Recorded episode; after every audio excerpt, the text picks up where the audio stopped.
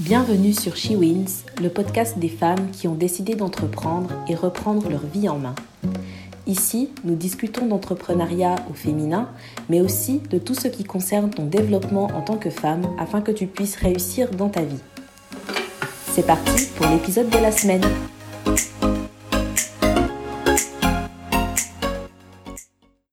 Je suis très contente de te retrouver pour ce nouvel épisode et aujourd'hui on va parler de la réussite. Comment planifier sa réussite T'as peut-être déjà entendu cette citation. Celui qui oublie de planifier sa réussite planifie son échec. Cette année, on a dit que c'est notre année, mais une année de réussite, c'est pas quelque chose qui t'arrive par hasard ou par ton simple bon vouloir. Tu dois vraiment y mettre du tien et bien t'y préparer. En fait, la formule du succès, je dirais que c'est préparation plus travail égale réussite. Je vais laisser le travail de côté aujourd'hui parce que tu sais très bien que tu dois travailler pour atteindre tes objectifs. Et je vais m'attarder sur la phase de préparation parce que c'est celle que beaucoup d'entre nous ne maîtrisent pas ou ne comprennent pas. Je vais prendre un exemple. Quand tu veux construire une maison, tu vas chez l'architecte pour qu'il puisse te faire un plan. Lorsque tu pars en vacances, peu importe le moyen de transport que tu décides de prendre, tu commences d'abord par étudier l'itinéraire pour te préparer au voyage. Et quand tu veux décrocher un diplôme, tu vas à l'école, tu assistes aux cours, tu révises et ensuite tu vas passer les examens. Eh bien c'est exactement la même chose dans la vie lorsque tu veux réussir. Sans vision, sans objectif, sans plan, tu ne pourras pas y arriver. Alors aujourd'hui, je te donne les clés pour que tu puisses planifier cette réussite. La première étape, c'est de commencer par faire un état des lieux de ta vie actuelle. C'est en fonction de ce qui se passe actuellement dans ta vie que tu vas pouvoir prendre la décision de faire des changements. En fait, c'est ton point de départ. Tu dois vraiment faire un inventaire de tout ce qui va, de tout ce qui ne va pas, de tout ce de tout ce que tu veux pardon garder dans ta vie et de tout ce que tu ne veux plus dans ta vie.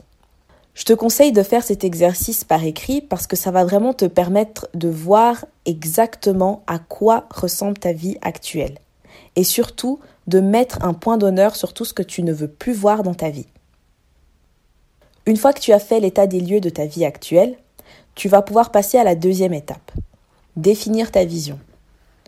Quand je parle de vision, je veux dire par là comment tu imagines ta vie.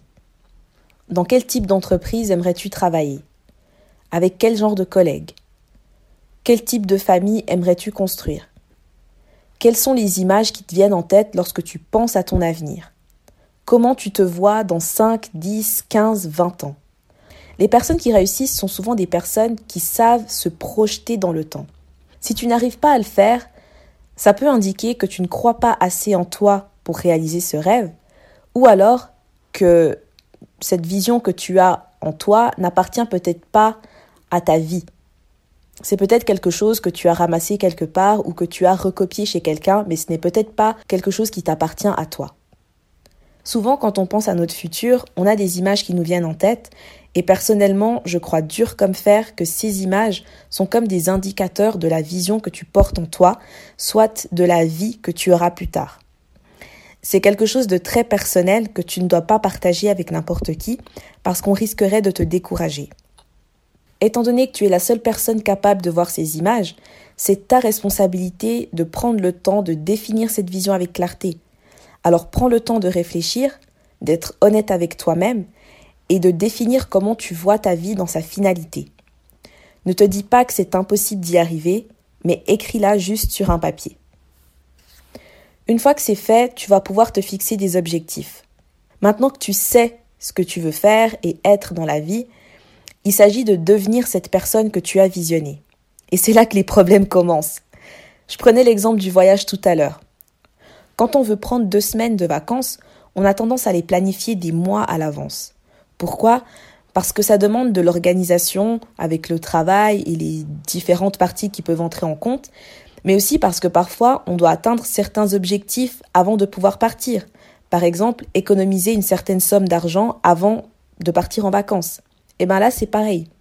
En fonction de ta vision, tu dois précisément réfléchir aux différentes étapes que tu devras franchir pour arriver à ton but ultime.